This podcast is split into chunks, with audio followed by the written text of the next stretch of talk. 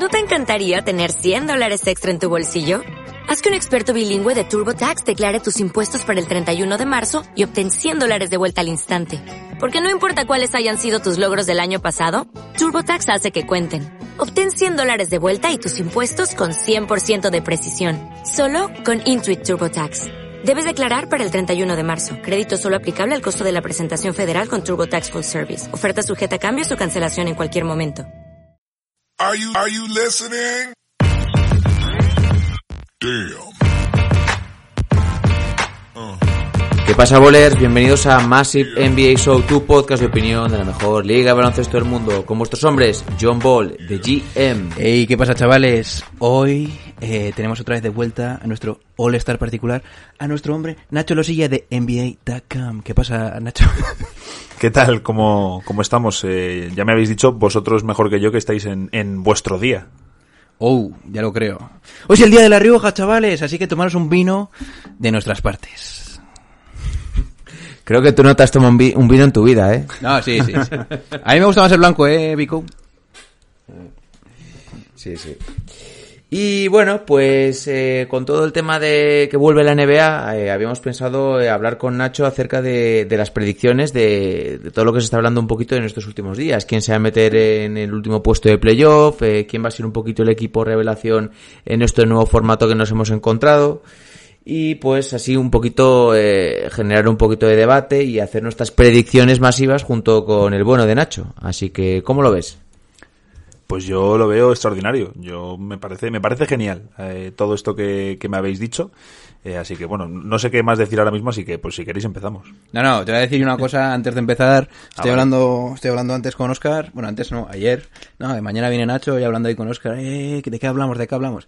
Y dice, va, podemos hablar de la actualidad, podemos hablar de este tema. Tacañón, como le gusta. Y le dije, ni de coña. Bring the my closer. Vamos, vamos, vamos a sacar aquí el pan. ¿Eh? Vamos a sacar un poquito nuestras predicciones. Y vamos a decir claramente que los Milwaukee Bucks se van a ir a la mierda. Y vamos a decir, sobre todo, una cosa que yo tengo en mente con ganas de soltar quién va a ser mi jugador revelación. Os lo voy a, os lo voy a soltar un poquito más tarde para crear ahí un poquito el drama. Nice. O sea, tú, tú tienes claro que Milwaukee se la pega. Se la pega fijo. Yo, yo debo decir que con eh, esto del formato aumenta las opciones de que Milwaukee se la pegue. Ahí, ahí, ahí, ahí. Bueno. Nacho, me, me gustan eh, eh, estas eh, primeras declaraciones tuyas, ¿eh? Estamos bastante en concordancia algunas veces con estas predicciones dramáticas. Nice. Algunas, eso, solo De- algunas. El otro día solté yo en la guarida 4-0 para, para Lakers en la final y en la, conf- y en la final de conferencia. Me da igual quién vaya. E- Esa ya no tanto. Esa no te gusta, ¿no? Tonto? Esta- No, no, lo digo más que nada para que os acordéis, ¿eh? Y que luego si queréis meterme palos me los metáis, pero como ocurra, chavales... buf, buah. Tú te tiras el triple desde tu campo y si entra, si pues entra. ¿no? Yo, yo voy all-in siempre. Me acuerdo del el primer podcast que hicimos de predicciones cuando abrimos el canal así hace dos años y lo estuve escuchando hace poco buah, y es desastroso, ¿eh? Bueno, es que el macho. Tú dijiste que Doncic no iba a poder jugar en la NBA, Sí, sí. así que te lo digo. Y ahora te suelto que yo creo que Don Chich es la mayor estrella del futuro. Así, así soy yo. No tienes medida, ¿no? Así, así. No, Pero, pero, eh, pero vamos, eso eh, bien. es lo bueno de esto, ¿no? Eh, se- tú dices las predicciones que quieras y ya luego, pues si sale mal no pasa nada. Si salen bien dices, "Oye, os dije que. Entonces, No, no, os dije no. I told you. bueno, y luego normalmente eh, me preguntan, oye, tú no dijiste esto y luego Vico te, te replicó y tal. ¿Quién es Vico? O sea, ¿qué- ¿de qué estáis hablando? Bien. Bueno. Bien, pues si queréis podemos ir empezando y nos metemos ya con las predicciones masivas para que pues luego nos deje la hemeroteca pues como el culo, Ahí, básicamente. ahí. ¿Mm? Venga, chavales. Bien, pues cuando las noches de NBA se hacen largas y los días pesados, siempre tendréis más NBA para pasar un buen rato. ¡Comenzamos! the level of cruelty that continues to be exacted against New York Knicks fans. It's pretty hard to take. With the fourth pick in the 2015 NBA draft, the New York Knicks select Kristaps Porzingis from Liepaja, Latvia. He last played for Sevilla in Spain.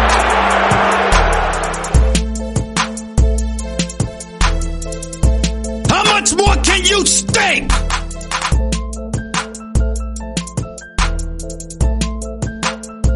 Bien, pues si queréis, igual antes de comenzar con las predicciones, eh, me gustaría tocar un par de temas que vienen muy. Ya estamos. Que están muy en el contexto de. de todo esto de, de los nuevos del nuevo formato que ha empezado la NBA porque precisamente cuando se estuvo escuchando el otro día a ti John en la guarida eh, eh, no sé noté como que estabais muy derrotistas ac- acerca con el nuevo formato que había hecho la NBA como que pues no sé que había muchas quejas que yo hubiera hecho esto tú hubieras hecho lo otro que era bastante mejorable. Y yo la verdad esto yo pienso todo lo contrario. Pienso que deberíamos dar gracias de que la NBA ha vuelto eh, y es un poco lo que yo pensaba antes de, que, de que todo esto fuera oficial, que eh, las decisiones que tomara Dan Silver, las decisiones que tomase la NBA, eh, no iban a satisfacer a todo el mundo, pues porque todo, cada uno hubiéramos querido hacerlo de una, de, una forma, pero creo que la- el formato que han elegido, pues trata de un poquito de satisfacer a todo el mundo y creo que no está mal del todo. Voy a dejar a Nacho dar su take, porque ya sabéis el mío, y luego tengo duras declaraciones también.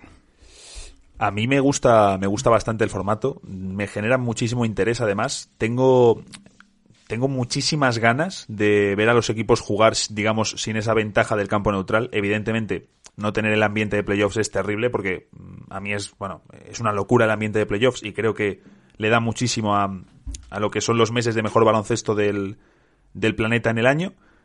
Pero vamos, a mí el formato me, me parece adecuado y creo que han acertado con, con la forma en la que se vuelve. Yo, chavales, eh, antes estaba hablando con Oscar sobre ese programa en la guarida. A ver, yo que vuelva a la NBA ya eh, ya estoy contento al 99%, pero como me tengo que, o sea, como tengo que sa- sacar fuego en algún sitio, pues eh, pues me he metido con Adam Silver a muerte porque sabe que lo que quiere es poner a Zion Williamson en el en, en el playoff como sea, para la pasta. El money money es que ha sido demasiado claro, entonces pues yo tenía que dar mis palos por ahí, pero sí, efectivamente, estoy muy contento de que haya vuelto y Pero yo te hago una pregunta y luego sigues. Eh, el money money es normal que busquen el dinero y la rentabilidad económica con todo el dinero que se ha perdido y todo el dinero que se va a perder. Al final, no olvidemos que la NBA es una empresa y es un negocio. Que sí, Daddy, pero no voy a llegar a un programa y no incendiar algo. O sea, no voy a llegar ahí y decir, no, sí, me estoy muy contento, gracias, hasta luego. ¿Eh? Es, es, es lo que tenían que hacer, meter a, a Williamson. Y al final, si la NBA crece, es porque toma decisiones de, de este estilo siempre, ¿no? Orientadas a. eh, Es que un tipo como Sion te trae más audiencia que la mitad de equipos de la NBA. Eh, creo que salió el año pasado cuando él estaba en Duke, que varios de sus partidos con los Blue Devils se habían visto más que muchos partidos, creo que recordar que decenas de partidos de la temporada NBA, porque al final son 82, muchos equipos que a la gente le pueden dar, al público general un poco más igual, y un tipo como Sion te traen gente, así que me parece muy acertada su decisión, y de hecho, al final, los Suns, por ejemplo, entran porque mm, si metes a los Pelicans, eh, estás metiendo a 13 en el oeste y no metes a los Wizards en el este, queda un poco feo, ¿no? Meter todo equipos del oeste, no meter equipos del este, entonces metes a los Wizards, pero si metes a los Wizards que están con 24 victorias, los Suns te dicen, oye, ¿y por qué nosotros no? Entonces, mm, al final para meter, digamos que meter 22 equipos es el precio para meter a Zion Williamson. Yo me estoy imaginando, chavales, eh, Adam Silver en la mesa con tres proposiciones, pues imaginaros, una de Big O, tacañona, vamos a hacer el playoff ya 16 equipos. Luego tenemos la de Nacho, Nacho Losilla con esta que se ha quedado, y luego tenéis la mía en plan, oye, hace- Zion Williamson tiene que entrar en el playoff ya, ni torneo ni hostias, dice eh, Adam Silver. eh, bueno, me voy a quedar con la de Nacho, porque si no soy el primero. Y así ha ocurrido, Dadis, la pasta, pero, pero con espejismo. Y un poco lo que hablasteis el otro día en, en vuestro podcast, Nacho, que os lo recomienda a todos, y NBA House, eh, lo decimos siempre, eh, se, se ha hablado mucho en las redes sociales de que el ca- futuro campeón de este año de la NBA va a tener un asterisco, pues porque se va a valorar un poquito Buah. menos esta temporada, pues por todos los condicionantes. Y yo creo incluso para mí que puede tener hasta más valor, eh, y me baso en decir esto, en que el campeón de este año se habrá sabido adaptar mejor que nadie unas decisiones que nunca se había, unas condiciones, perdón, que nunca se habían visto. Sí, luego también está el tema de el valor de los anillos, ¿no? Yo lo decía en el podcast que yo, por ejemplo, no le pongo un asterisco al de Toronto por, por jugar contra unos Warriors sin Durant y sin Clay. Tampoco se lo pongo al, de, al primero de Golden State por hacerlo contra un equipo en el que no están ni Kyrie ni Kevin Love. Mm, Entonces, hay muchos momentos así extraños en la liga. Luego tienes equipos que de repente sorprenden y juegan muy bien, como Orlando que se mete en las finales de 2009, Dallas cuando gana en 2011, equipos de los que no se esperaba que y luego tienen unas grandes semanas y ganan. Entonces, creo que va a ser casi más reto ver si hay lesiones graves, qué jugadores llegan mejor o peor físicamente, mm, que realmente luego lo que va a suceder, que van a jugar en campo neutral y al final es que el campo neutral da casi todas las opciones o siempre apunta a que gane el que tiene el factor cancha, que es lo que pasa en la gran mayoría de series, así que en ese sentido perjudica a los grandes equipos y beneficia a los más pequeños. Yo voy a hacer un poquito de abogado del diablo aquí y voy a deciros que toquemos madera porque estos playoffs quizás no tengan el asterisco por a ver quién se adapta mejor o peor, sino por a ver quién se lesiona menos.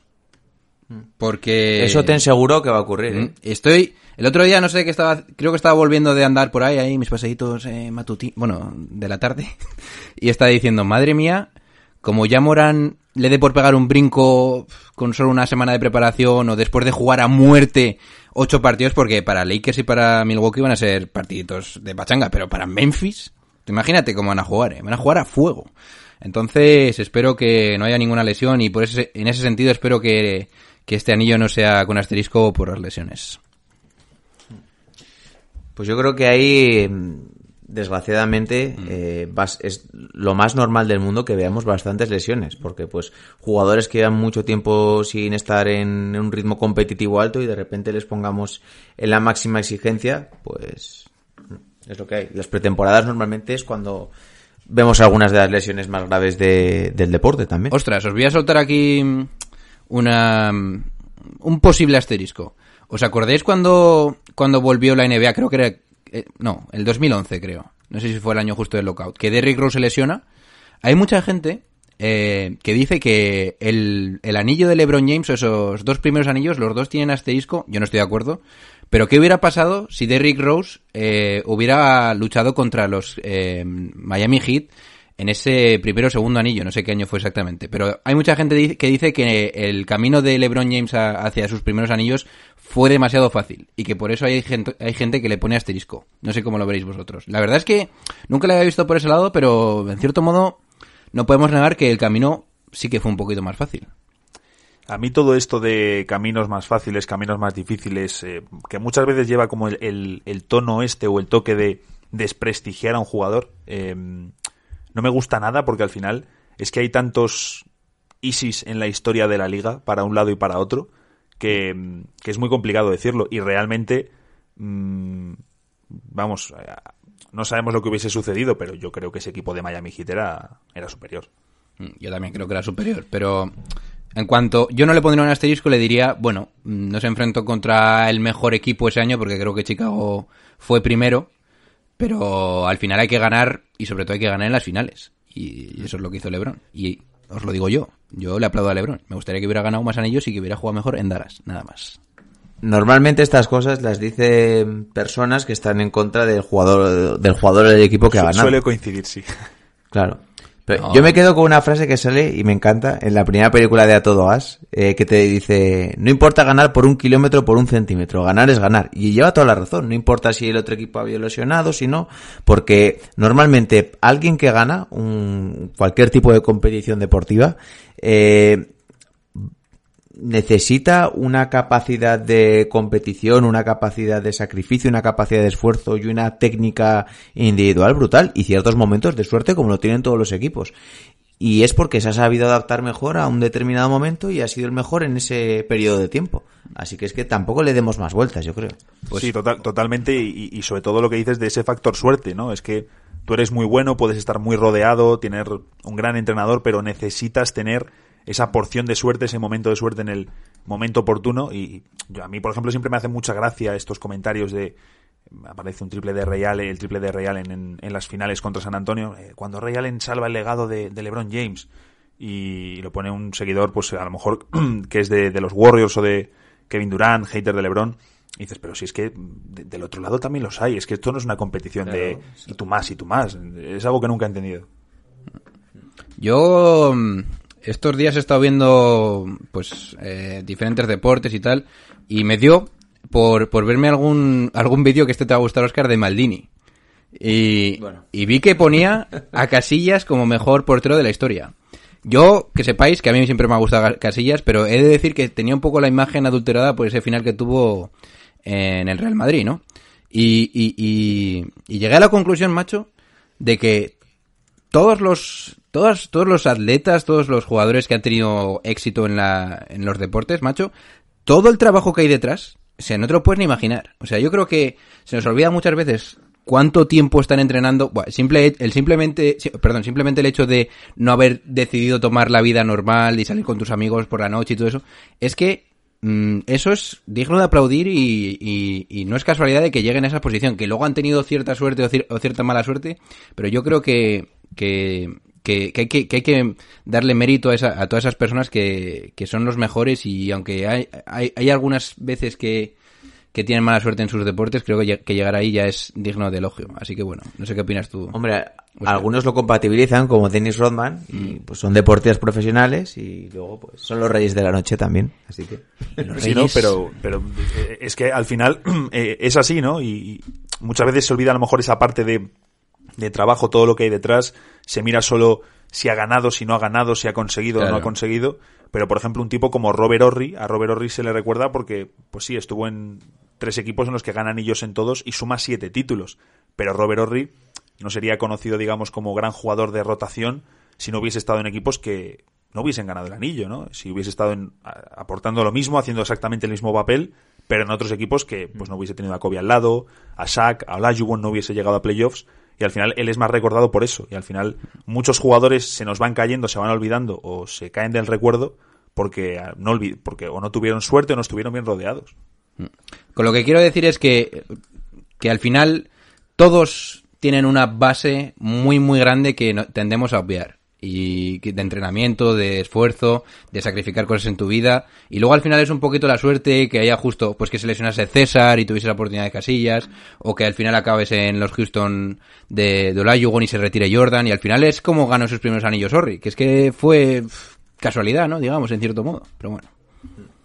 Hombre, pero tú al final cuenta que toda esta gente es eh, está entre los mejores del mundo del deporte que practican. Y eso ya, pues nadie llega a cierto nivel Claro. sin, sin un trabajo duro detrás. Eh, Yo, yo le daré todos los palos que queráis a LeBron y yo simplemente lo hago, aunque no me creéis porque soy exigente con él, pero no voy a decir que su legado fue salvado por Ray Allen eh, en ese año o en ese tiro. Su legado, él tenía que ganar anillos y me da igual cómo lo hagas, los ganó y ya está, y software. Bien, después de esta reflexión, Daddy, yo creo que es mejor que nos vayamos al pan, ¿no? Sí. Sí, la verdad, porque nos hemos puesto un poquito filosóficos. Así que, bueno, pues si queréis comenzamos con lo que es un poquito el tema más candente de estos últimos días. Eh, ¿Quién va a ocupar la última plaza en cada conferencia de playoff? Eh, si queréis empezamos por lo más fácil, que es en el este. Eh, así que, Nacho, te dejamos empezar. Lo tendré más claro, digamos, cuando salga el calendario, que es lo que nos eh, falta por saber y será clave. Pero, hombre, en el este mm, tengo mis dudas si entre... Bueno, no, Wizards. mm, tendría mis dudas, a lo mejor Orlando, pero es que Wizards es demasiado... Y no te dan más dudas Brooklyn. No, no, no. No. no, no, no. Yo, creo- yo creo que Brooklyn va a entrar y si se quedan fuera será eh, Orlando o Washington, que encima no van a tener eh, los Magic ni a, ni a Jonathan Isaac ni al Farouk Aminu. Y luego, en el, y luego en el oeste también, fíjate lo que te voy a decir, tengo dudas entre Phoenix y eh, San Antonio. ¿De que entren? Eh, no, no, no, de que sean, de quién va a ser el Ah. último, vamos. Ah, vale, no. estamos- no, no, yo creo que la, la pregunta era ¿quién va a ser octavo? Nacho. Ah, ¿quién va a ser octavo? Ah, vale, vale, vale. Pensaba, sí, sí, pensaba sí, que sí. Digo, hostia. Vale, vale, vale. Y este Ya es te he de dicho Phoenix, que- pero se le ha ido la pinza. Ya, ya te he dicho que he dormido mal eh, esta noche. Pues eh, van a entrar Brooklyn en el este y Memphis va a entrar en el oeste. Brooklyn y quién más en el este? Brooklyn y Orlando. O Brooklyn y Washington. Ahí, ahí tengo más dudas, pero... mm, venga, voy a decir Orlando que llevaban las últimas semanas defendiendo a gran nivel y creo que los Wizards eh, lo van a tener complicado contra, contra un equipo de sus características.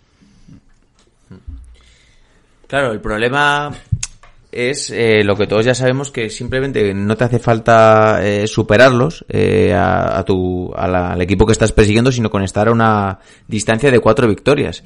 Y luego, pues teniendo un par de partidos buenos, puedes ganar a casi, a- no voy a decir a cualquiera, pero no hay una diferencia tan tan grande. Yo creo que lo puedes decir fácilmente, porque sin factor cancha ni nada, Yo creo que... ¿Quién te dice a ti que... A ver, ojalá... Sí, un par de días buenos de Bradley Claro, eso eh, es. Y sobre todo como un equipo como puede ser eh, Brooklyn o... Que yo Brooklyn, yo no sé cómo lo descartas tan fácilmente. O Orlando, que van a tener eh, serias bajas. Pero bueno.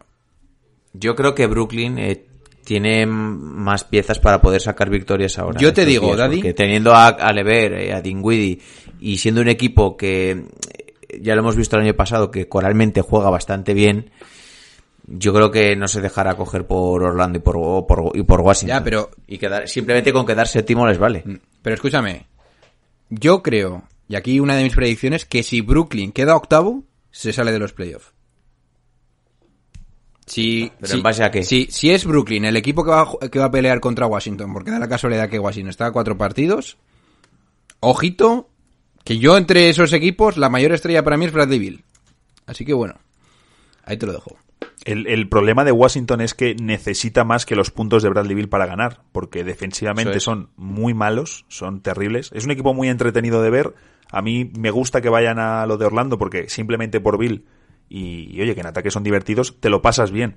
Pero es que es un equipo que incluso con grandísimos partidos de Bradley Bill, que creo recordar que desde enero era el máximo anotador de la liga, es que es un equipo que no gana, le cuesta muchísimo, necesita eh, que más jugadores estén entonados y tener altos porcentajes desde el triple. Así que yo veo complicado que los Wizards eh, se metan y si, si les valoro es más que nada por las bajas de Orlando, que es un equipo que en ataque le cuesta muchísimo. Oye, por cierto, eh, se fue al final Isaiah Thomas, porque recuerdo que lo cortaron, ¿no? ¿Se sabe algo de este hombre? Sí, le enviaron a los Clippers y los Clippers le cortaron en el día y de mercado. Ahí está, cortado. Oye, bueno, un equipo, porque ahora se supone que van a tener la oportunidad de llevar a 16 jugadores, ¿no? Los equipos, por si hay lesiones y tal. O algo así creo leer, creía haber leído. Sí, que van a, van a poder hacer refuerzos, ¿no? Es si, si hay algún tipo Eso, de ahí problema. ahí hay, ojito, ahí hay cierta, ciertos baremos, porque esto me, me resultó muy interesante. Joaquín Noah lleva con un contrato de 10 días, 3 meses. En los Clippers. El contrato de 10 días más largo de la historia. Pero bueno.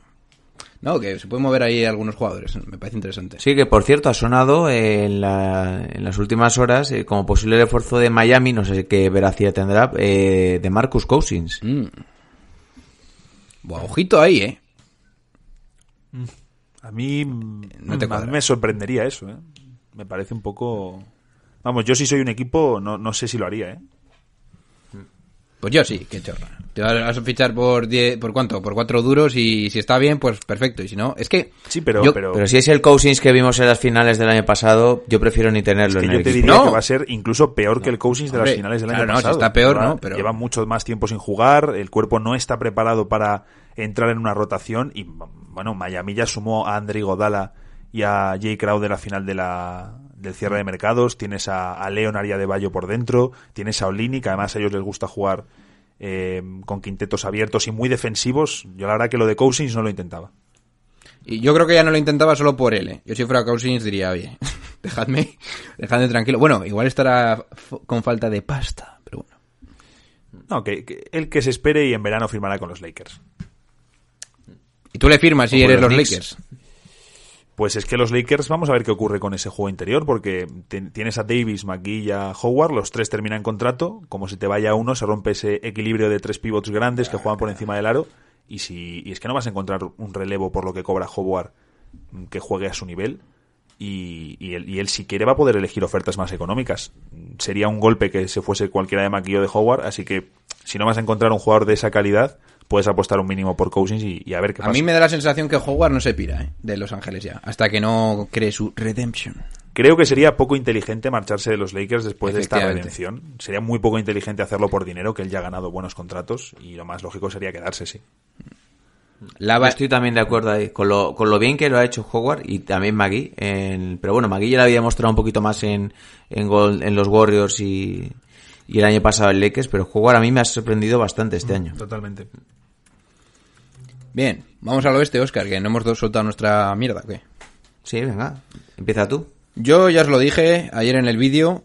eh, ojalá que no, pero creo que Pelicans no. en- creo que Lillard va a asegurar la plaza para. No sé si la octava o la novena para su equipo. Y luego va a ser entre Memphis y Pelicans. Y siendo que Memphis está a cuatro puntos de, de Pelicans lo veo negro. Pero aún no aún no, no, no he soltado mi factor Adam Silver, que yo creo que por algún lado entrará y espérate tú que no estén los árbitros comprados. Así, porque Así, sí, ¿no? Así te lo suelto. No, pero no. eh, Memphis, Portland. Ese sería el play-in, ¿no? Y entra Portland. Yo he de decir también que confío bastante en Portland, confío más que en Portland en, en Lillard y creo que un poquito pues va a ir a muerte y el tío lo tiene entre ceja y ceja. Y he de decir también que me gustaría ver mucho ver una primera eliminatoria Lakers contra Portland y ver también un poquito pues a Carmelo Anthony en playoff también. Es que Portland es cierto que vota el formato en contra, más que porque ellos quieren volver, pero lo hacen por, por cómo es el formato. Pero es un equipo que puede tener a Zach Collins y a Yusuf Nurkic de vuelta ahora en, en playoffs. Y eso sería, un, vamos, la mejor noticia para ellos. Para mí es el equipo que más ha salido beneficiado de, de todo esto. E- Es cierto que estaban a gran nivel durante, justo antes de, de todo esto, al igual que los Kings. Pero yo creo que les viene muy bien porque en un campo neutral, a mí por lo menos, se me hace mejor eh, jugando Portland, que tiene más experiencia y tienen a Lillard, como habéis dicho, que unos Grizzlies eh, pues menos hechos, más verdes, de jugadores jóvenes. Eh, ahí con las eh, con los regresos de Collins y de Nurkic, Portland tiene ya- hay que ver el calendario, eh, pero Portland sí sí. A mí me da la sensación, Bueno. chavales, que... O me atrevo a decir que después de James Harden quizás, en el playoff en el oeste, el jugador que como se caliente te gana un partido así chasqueando los dedos es... eh, el, el mejor es Demian Lillard, ¿eh? No sé. Sí, por lo menos el más, peli- Más peligroso. El, el equipo más peligroso y que a priori no tiene nada que perder. Quizás No, Don- no, Doncic puedes meterlo ahí, pero... Sí, pero fíjate, Luca no tira tan bien, sobre todo de tres. Luca al final, este año es de los peores tiradores de tres de volumen de toda la liga, con diferencia. Es un jugador que mete puntos porque tira mucho, mm, tira por encima de unos porcentajes decentes, pero Lilar estaba en un nivel sensacional, vamos. Recuerdo de las típicas de estas de en las últimas no sé cuántas semanas promedia estos puntos y estos porcentajes que no los hemos visto en solo tres veces en toda la historia. Así que yo creo que vamos, sigue, yo sigo leyendo de vez en cuando esto de Lilar está infravalorado, pero vamos, Lilar es un, lo hablamos con lo de los Tire Maker, un, un jugadorazo de mega élite.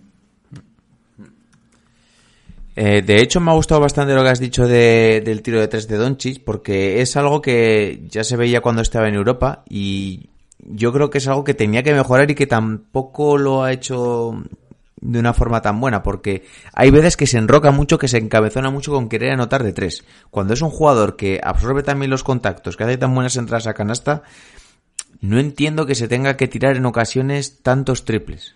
Yo creo, Entiendo que sí. se los tenga que tirar por, por cómo funciona la liga, pero hay veces que se obsesiona mucho en determinadas situaciones en anotar desde fuera y puede hacerlo pues provocando a lo, un poquito al estilo James Harden, provocando faltas, con entradas a canasta, absorbiendo bien el contacto, que lo hace bien. creo, creo que es un caso más de, incluso desde la pizarra del equipo, de que tengan marcado que tiene que tirar tantos triples porque lo necesitan, porque aunque él no esté teniendo buenos números desde detrás del triple, le siguen flotando como si tirase un 40%.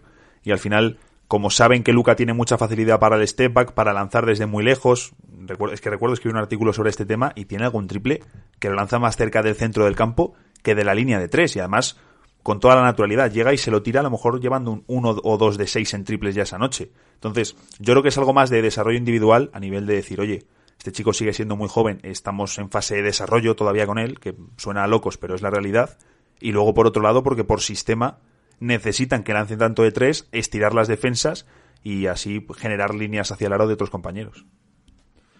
Yo, en cuanto al tema de Doncic, creo que está haciendo las cosas como debe. Porque prefiero que mm, tenga más reps, como dicen en Estados Unidos, ahora como la estrella absoluta, porque creo que le va a venir mucho mejor para su desarrollo. No me no estoy preocupado porque se tire esos triples o los falle, la verdad.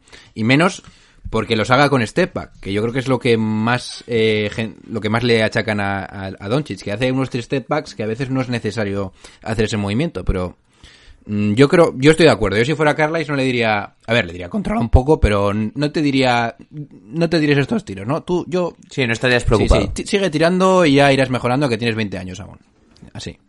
Re- recuerdo además que sus números en catch and shoot eran mejores, eran mejores números. Y yo entiendo que el siguiente paso natural es darle otro tipo de nivel al lado a, Lu- a Luca, que pueda también coger balón, que Doncic no vaya a tener unos registros de 34, 35 puntos, 14 asistencias y 9 rebotes, que baje un poco los números, mejore la eficiencia y conseguir que Dallas del paso a ser un verdadero contender. ¿Y a quién pondrías tú ahora que estamos aquí con, Eso es, eso es. con Doncic? ¿A quién pones tú de- al lado? Es que yo no Más sé que si pondrías, nadie. ¿qué tipo de A mí jugador? me gustaría mucho precisamente Bradley Bill.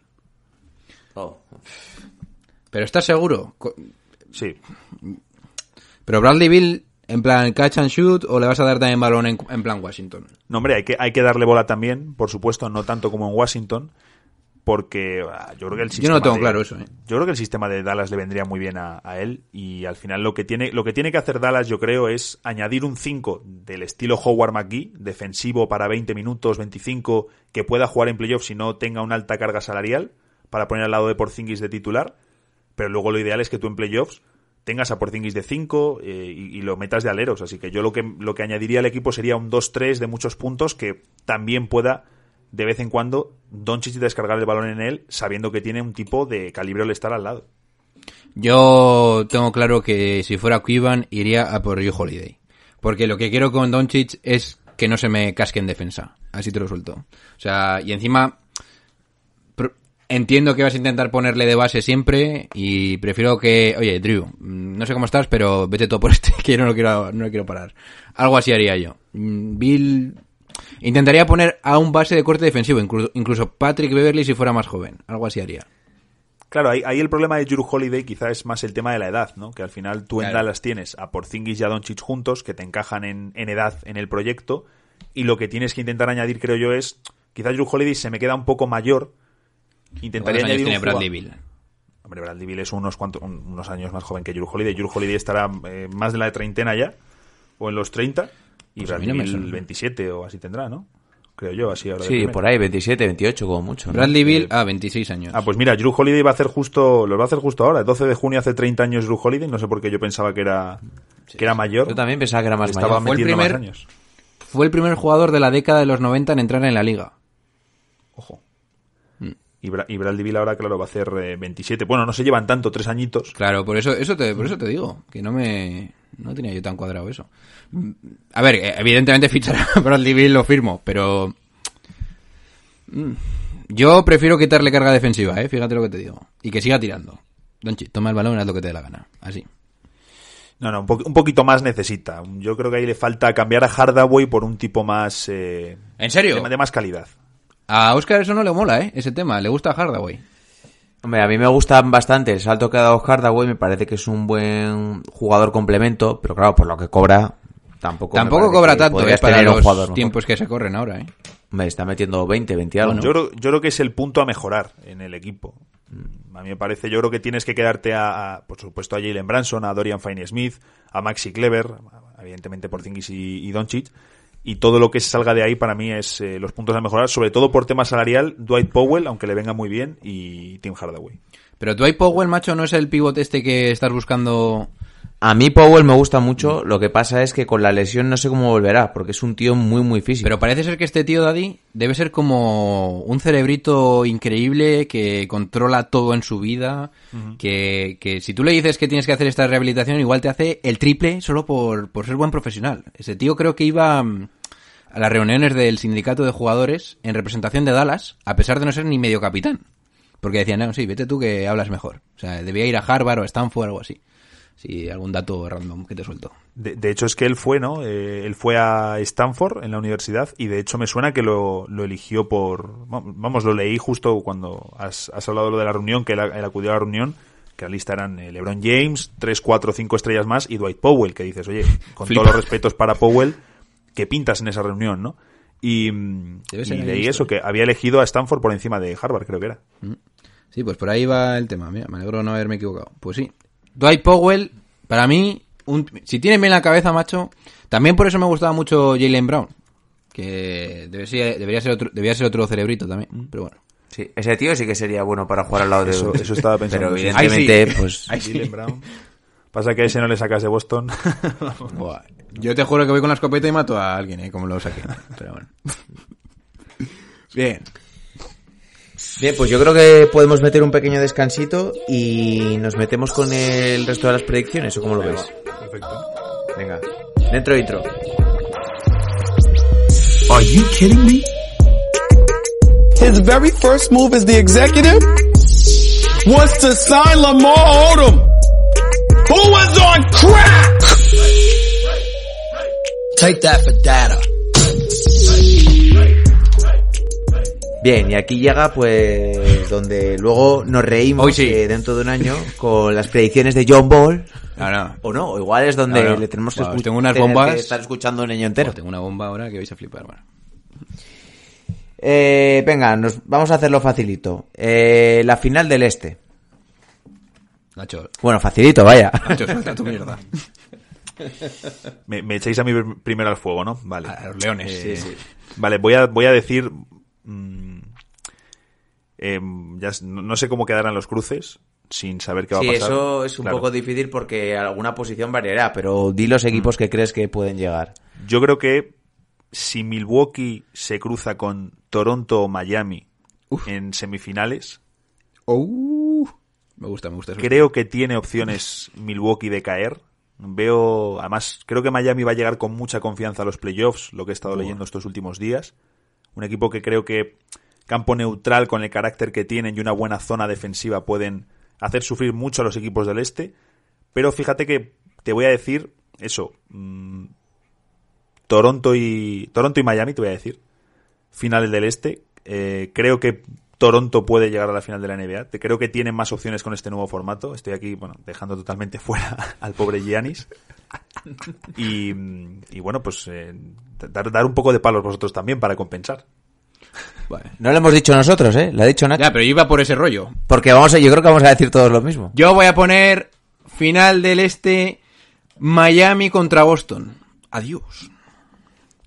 Miami-Boston. Creo que Jalen Brown, aquí primera bomba, va a... um, Jalen Brown y Jason Tatum van a volver a- a- al modo le hago un mate en la cara a LeBron James. Y ya os adelanto, Jalen Brown le mete un mate increíble a Giannis Antetokounmpo para, para finiquitar la eliminatoria contra Milwaukee.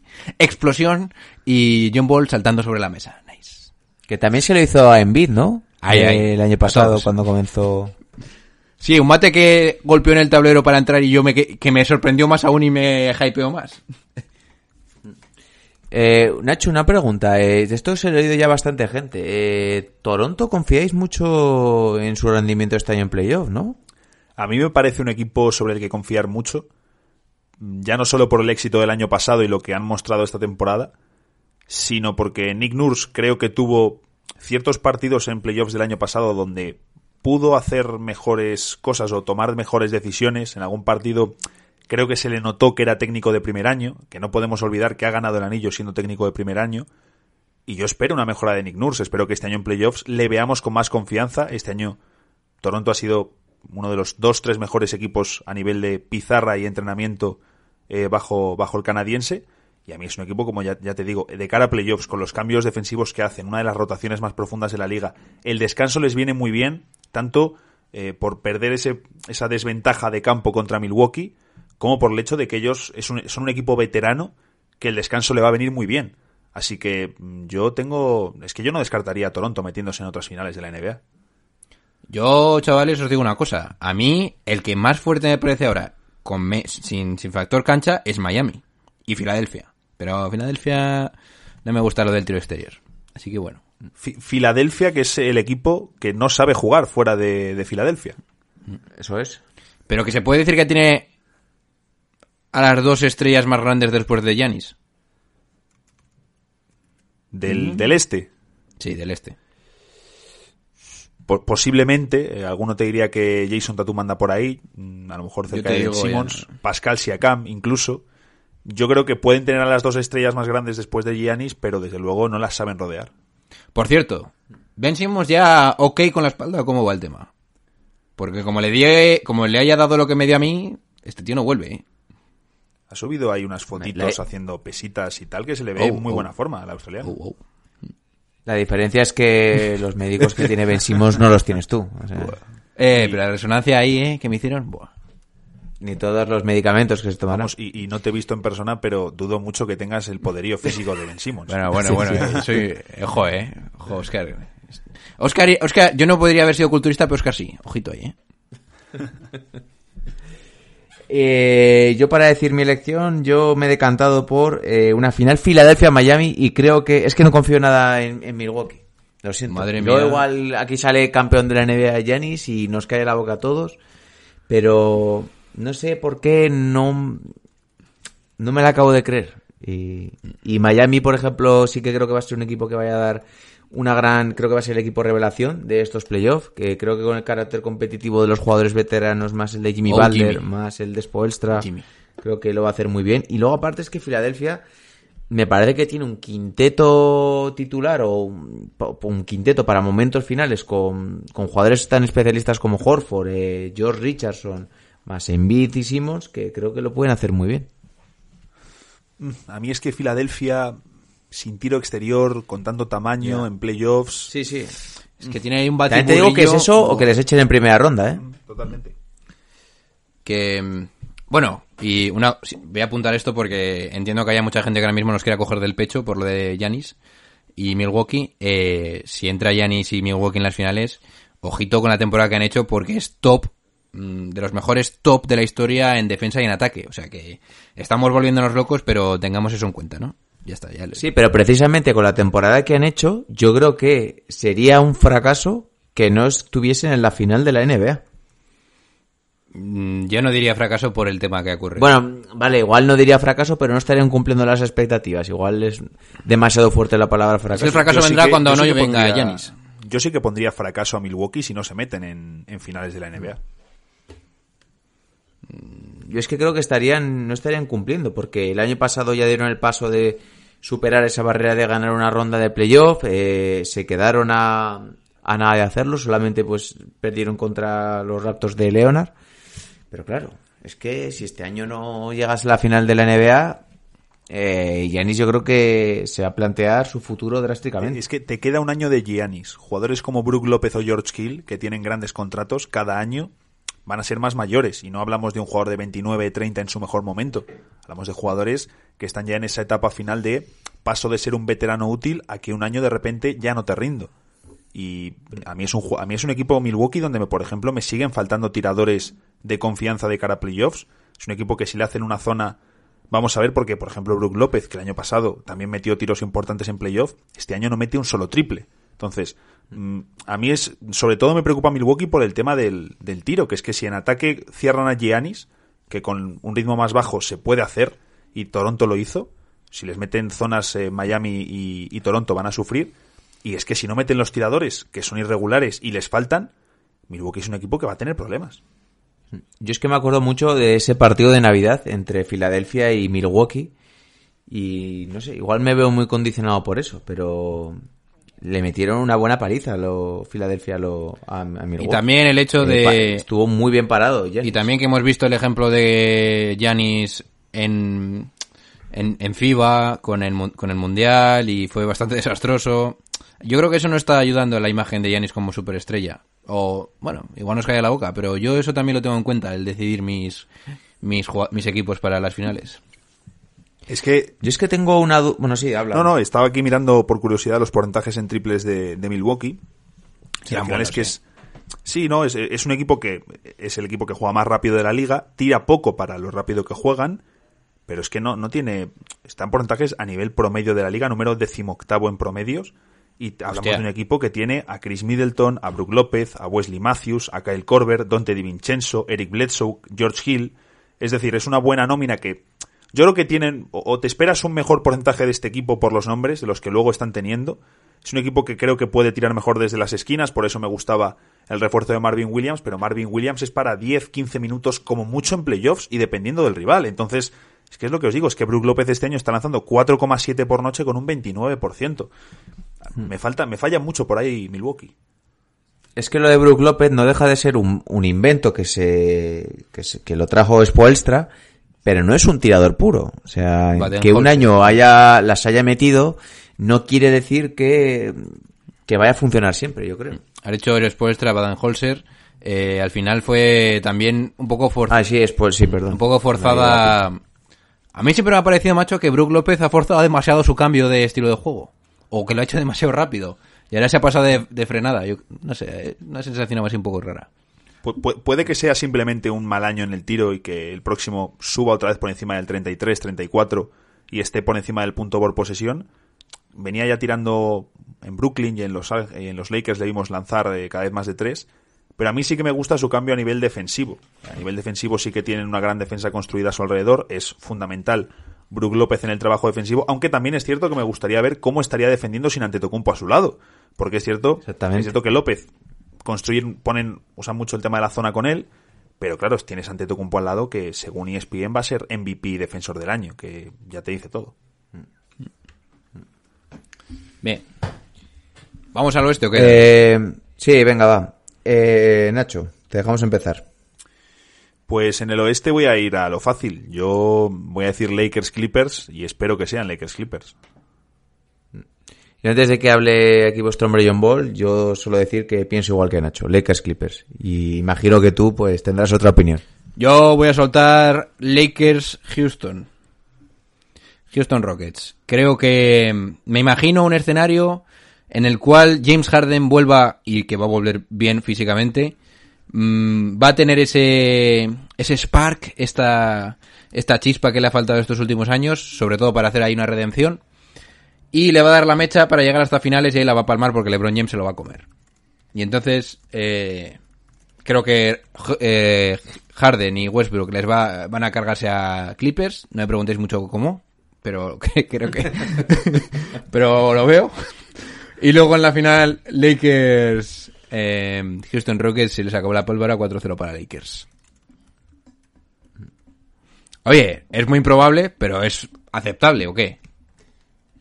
Yo creo que Houston, ya lo dije algún día, eh, es el, el equipo que tiene una bala contra el resto de, de equipos de la NBA, valga la redundancia, por, por ese, por ese juego que tienen tan característico.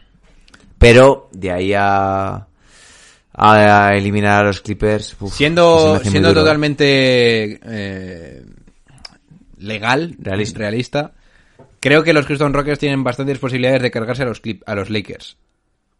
Porque quién quién va a defender a estos de a estos escoltas aleros que son Westbrook y perdón, escolta y base que Yo son yo, Westbrook. yo creo que tienes varios. Yo Vale, creo que bien, lo puede defender pero- Pope, lo puede defender Avery Bradley.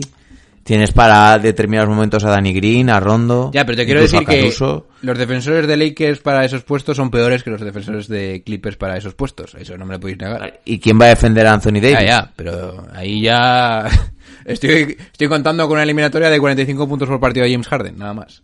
Yo, yo tengo una pregunta. ¿Van a jugar los Lakers en playoffs? ¿Van a mantener las eh, alineaciones con dos pivots, que es lo que llevan haciendo toda la temporada, utilizando mucho sus bloqueos, sus pantallas y jugando por encima del aro? ¿O van a jugar con Davis de 5 y quintetos abiertos, que es lo que suponíamos que iba a pasar en verano cuando se da el traspaso de Davis? Yo creo que lo tienen ya Yo creo que firmado. Yo creo que comenzarán eh, con los dos pivots, pero creo que los dos últimos cuartos será como bien dices con, con Davis de pivots y cinco y cin- los cuatro jugadores abiertos. Creo que las malas lenguas hablan que Anthony Davis avisó que no quería jugar en temporada de 5 y que en los momentos importantes jugaría de 5. Algo así. Sí, lo, lo que yo digo es si es mejor o no para los Lakers, porque es cierto que va a bajar el ritmo, pero a mí me parece que a nivel táctico a media pista los Lakers están funcionando muy bien con la pizarra de Vogel. Me gusta cómo está utilizando justo a, ese par de hombres grande y como aún así tienen buen espaciado, fluidez. Me gustan bastante en ataque este año los Lakers, pero claro, vamos a ver si eso lo mantiene en los minutos importantes de playoffs, que no lo tengo claro porque ¿a quién vas a meter? A Marquise Morris, a Kuzma que no está convenciendo. Mm, El perímetro también tienes jugadores pequeños, no puedes meter a Danny Green. Quizás se te queda muy pequeño todo si juegas, por ejemplo, ¿eh? Mm, Bradley, KCP, Green, LeBron Davis, no lo sé, dependerá del rival. Pero to- ahí tengo las dudas, quiero ver qué tipo de Yo quinteto con, e- yo con ese quinteto jugaría, ¿eh? Yo creo que Danny Green tiene que jugar lo máximo posible, sinceramente. Yo también, ¿eh? Yo también, yo estoy contigo. Y luego ya Igual hacer lo luego que no le sale bien, pero... Lo, y lo también- que yo quiero ver, sí, sí, sí, habla, habla. No, no. Yo creo que Dwight Howard va a reducir mucho los minutos y más aún Javel McGee. No creo que lleguen entre los dos a, más, a 20. Fíjate lo que te digo. Hombre, en, en playoffs al final se reducen mucho las rotaciones y yo entiendo que jugarán mucho menos. Que eh, How- Y Marquise Morris me da la sensación de que va a jugar también. Yo es que Mar- lo poquito que jugó me parece que le daba algo interesante a los Lakers, precisamente porque eh, no es que sea eh, que esté en su mejor momento, pero tiene algo de tiro y sobre todo da, vamos, una intensidad y una energía que no da Kyle Kuzma. ¿Qué va a ser de Kyle Kuzma, macho? O sea, pff, Yo creo que No sé, si, ¿eh? si, pueden, deberían buscar el traspaso. Oye, y así algunas eh, pinceladas que tengo yo. Jugadores, aquí marcado, que me, aquí me lo he marcado, que van a dar, que van a explosionar, aunque quizás nuestro equipo no lleguen muy, le- no llegue muy lejos. Yo tengo aquí marcado, evidentemente, Doncic, Jamoran, eh, también eh, Lillard. Pero me da la sensación de que Chris Paul algo va a hacer. Algo va a hacer, le va a dar un susto a alguien y nos vamos a asustar. A ver si los Oklahoma City Thunder hacen algo, empiezan a hacer ruido por ahí, porque al final, os quiero recordar que son quintos, que al final pueden acabar siendo séptimos, pero porque van empatados con el séptimo, pero Por cierto, he leído hoy que Robertson podría volver. Sí, lo, acab- lo acabamos de sacar. Se espera, es posible que vuelva, sí. ¿qué me decís de Chris Paul? ¿Qué, qué opinión os merece? Yo simplemente estoy muy estoy contento, no es que me caigan mal los Rockets ni mucho menos, Harden me cae muy bien, pero eh, Chris Paul me encanta y, y ver en la clasificación por delante a, a Oklahoma de Houston tiene su puntito. Ahí, ahí. Es que, ojo a esto, eh. Los, eh, los Oklahoma City Thunder, que no tendrá mucho que ver cuando empiece otra vez la liga, son el equipo más rachado de la liga hasta que se paró. 8-2. Ojito con Chris Paul Daddies, cuidado. Que además el estado de- ha, eh, ha sido el que ha decidido eso de, no, no, eh, me vais a dar dos meses de calentamiento para, para estar a tono, que casualmente soy de los que más lo necesita, ¿no? Eh, bueno, y ya eh, lo- deberíamos finiquitar todo esto con la final y con el campeón. Bueno, y decepción, Utah yo creo que es seguro, ¿no? Pero es que sin Bogdanovich, mm, tam- yo, o sea, me refiero yo ahora mismo Utah han pasado para mí de ser un equipo que puede dar guerra en el oeste a sin Bogdanovich un equipo que le va a faltar. Y con la mala relación que ha habido, o por lo menos que ha salido en prensa de Donovan Mitchell y Gobert, yo creo que nadie espera ahora mismo a los Utah Jazz que igual podíamos intuir a principio de temporada. Venga, va, pues entonces vamos a la final, Daddy. A ver, ¿cómo, ¿qué tenéis para mí? Pues, eh, hombre, yo tengo claro que me gustaría eh, ver bastantes eh, séptimos partidos en general. No descarto que, que los árbitros vayan incluso con esa indicación de promover que haya muchos Game 7, porque al final eso significa más partidos y más eh, retribución. Pero sí que me gustaría, por supuesto, Lakers Clippers siete partidos en finales del oeste mm, y luego mm, no sé si hacer el contragafe o no, eh, como realmente va a dar igual lo que digamos. eh, me gustaría y quiero ver a los Lakers en las finales eh, me- y, y me agradaría mucho una serie contra Toronto. Oscar, ¿y quién gana de esos dos? Lakers, ¿no? Sí, no, yo, yo creo que el campeón va a salir del oeste.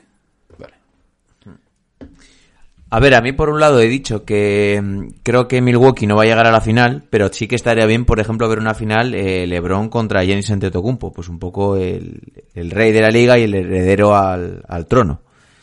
Eh, pero claro, eh, yo había dicho final Sixers Miami, pues no sé, me gustaría ver un un Philadelphia Los Ángeles Lakers, yo creo que podría Eso ser. lo veo muy negro, ¿eh? Pero bueno. Ya, pero bueno, me estoy tirando un poquito. La mía, eh, Lakers Miami, eh, lo dije a mitad de temporada y me, y me reitero. Lakers Miami, Jimmy Buckets contra LeBron James. Nice. Luego todo esto que hemos dicho no servirá de nada. eh, los Lakers eh, caerán en finales arrasados por los Clippers y, y- y ganará Kawhi otra vez. No, caerán arrasados por Zion. De todas formas, imagino que cuando ya se conozcan los las ocho plazas eh, por cada conferencia para el playoff, eh, habrá un bracket por ahí para que podamos dejar esto por escrito. Incluso eh, eh, yo es que estoy muy pendiente porque debería salir estos días ya el calendario y con eso ya podremos empezar a hacer nuestras pesquisas de cómo van a terminar y quién se va a meter. Pero, porque, por ejemplo, Dallas va a jugar 75 partidos, los Spurs van a jugar 71 y los Lakers también van a jugar 71 y hay que ver contra quién juegan y contra quién no. Entonces, Eh, por, ahí ya vamos a saber mucho y luego cuando tengamos el bracket podremos definir que luego nunca, nunca se acierta. Yo mirando otro- lo de otros años he acertado algún año un poco más, pero en general no se acierta porque siempre ocurre algo que no te esperas, ya sea X jugador eh, aparece para realizar unos partidos extraordinarios, este otro desaparece y se borra y no sé quién se lesiona. Vale, pues eh, Yo creo que tienen un follón en la cabeza con todo este tema logístico de cuadrar calendarios, que, que yo creo que es básicamente lo que pasa, porque tiene que ser jodido de cojones. Así de claro. oye, sí, que sí, trabajen. Claro, pero es que se tienen que estar pegando por ver contra quién juegan, porque Portland, yo creo que la queja iba más por el hecho de que ellos, si no hubiese ocurrido todo esto, llegaban en dinámica muy positiva y en el tramo final de temporada creo que tenían dos partidos programados contra Memphis y un calendario a priori más sencillo. Y Memphis, por el contrario, aparte de esos dos duelos, un calendario más complicado, que luego también sabemos cómo va esto. Memphis tiene un calendario complicado y hace dos semanas extraordinarias, ¿no? Pero el final del calendario era más eh, apetecible para Portland y, al final, pues, oye, cuando, con, con este corte que pues, nos pilla a todos, eh, ellos se ven un poco como damnif- damnificados por, por todo esto. Estoy de acuerdo. Y los Pelicans también, en principio. Pues tenían uno de los calendarios más suaves, ¿no? Sí, yo creo que sí, lo que, lo que ha comentado un poco Nacho. El que tenía a priori el calendario más complicado era Memphis y pues se preveía un poquito pues que alguien, alguno de sus perseguidores le diera caza. Ok. Bueno, pues... Vico, ¿qué? ¿Lo dejamos Pero bueno, yo creo qué? que en el fondo tenemos que estar agradecidos de que haya NBA y vamos a pasar un verano bastante mejor de lo que teníamos previsto. Bueno, había Eurocopa, había Juegos Ay, Olímpicos, ay, tampoco estaba mal, pero, pero oye, tampoco está mal un veranito con NBA eh, y un otoño pues también con, con las finales de la NBA. Que luego pues simplemente tendremos ese periodo de no, finales de octubre y noviembre sin, sin baloncesto. Pero bueno, no va a estar mal, no va a estar mal, la verdad. No sé, algo que se os haya quedado en el tintero, algo que queréis comentar. Nada. Yo me lo he pasado bastante bien hoy. He metido buenos palos, buenos hot takes. Así que... Pero te has moderado, ¿eh? Un poquito más. Cuando viene Nacho te moderas más. Sí, tengo que irme a hablar con catalanes. Tienes que hablar con los de la guarida. yo creo que habrán pensado que eres un poco energúmeno porque te estás interrumpiendo todo el rato. Y si no te conocen... No, no, me conoce. Me conoce, me conoce. Luego me, me, me felicitó, eh, eh, me, me felicitaron, eh. Felicitaron por la, por la candela que les metí, que les moló. Parece que les mola el sado. Sí, sí. Pues bien, Pues lo dicho, eh, Nacho, eh, invitadísimo para cuando quieras volver y esperemos que la próxima vez ya haya algo de baloncesto para que podamos comentar algo más tangible, porque la verdad, eh, todo este tiempo sin hablar de algo real se ha hecho un poquito duro. Queda, queda pendiente que me invitéis a un vino la próxima vez que vaya a Cuzcurrita. y, Sí, sí, sí, sí. y, y sí, ¿no? A ver si la próxima vez ya es eh, con, con baloncesto real de por medio. Mejor unos champis en la laurel, ¿verdad? ¿O qué? Yo sí no sé de lo Pero yo que te lo digo siempre, Ah, no has ido en tu vida a la Laurel. que sí que he ido, macho. ¿Cómo no voy a haber ido? Sí, sí. Eh, también te digo, yo no sé cómo se escuchan entre los eh, que están preparando los champiñones. Bueno, la Laurel eh, Nacho es una calle masiva donde te pones eh, tibio de todo. De comer. Ah, vale, sí, no, no, sí, creo, creo que he estado. Creo que he estado. Pues- me quiere sonar. La verdad, y lo que no he hecho es irme a emborracharme ahí. ¿Qué es lo que haces tú? No, a emborracharte, a emborracharte no. Yo voy a, vas a comer, vas a comer pinchos, a tomarte unas cervezas, unos vinos, lo que, lo que le apetezca a cada uno. Bien, por ahí, vamos dejándolo por aquí, ¿no? Porque además me, está entrando hambre, así te lo digo. Sí, así vas a merendar. sí, ¿no? sí, sí.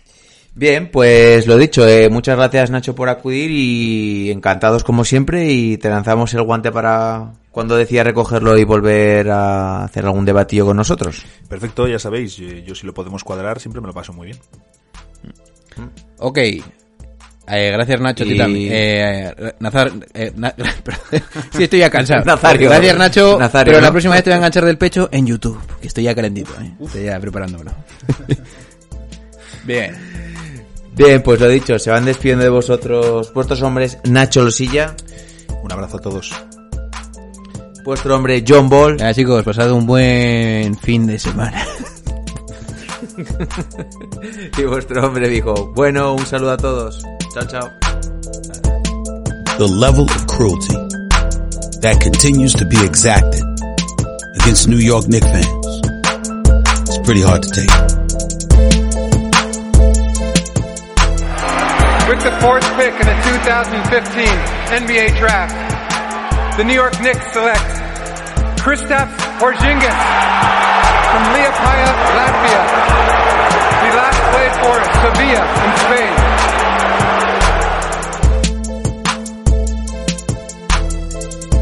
How much more can you stink?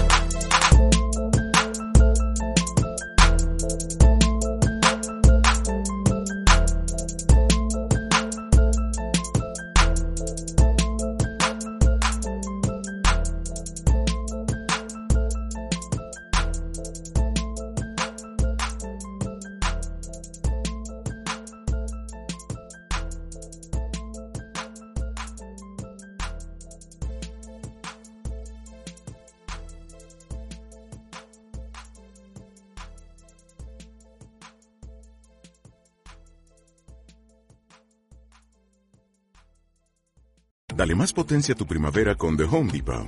Obtén una potencia similar a la de la gasolina para podar, recortar y soplar con el sistema OnePlus de 18 voltios de Ryobi desde solo 89 dólares.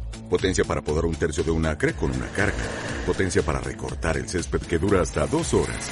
Y fuerza de soplado de 110 millas por hora. Todo con una batería intercambiable. Llévate el sistema inalámbrico OnePlus de 18 voltios de Ryobi. Solo en The Home Depot. Haces más. Logras más.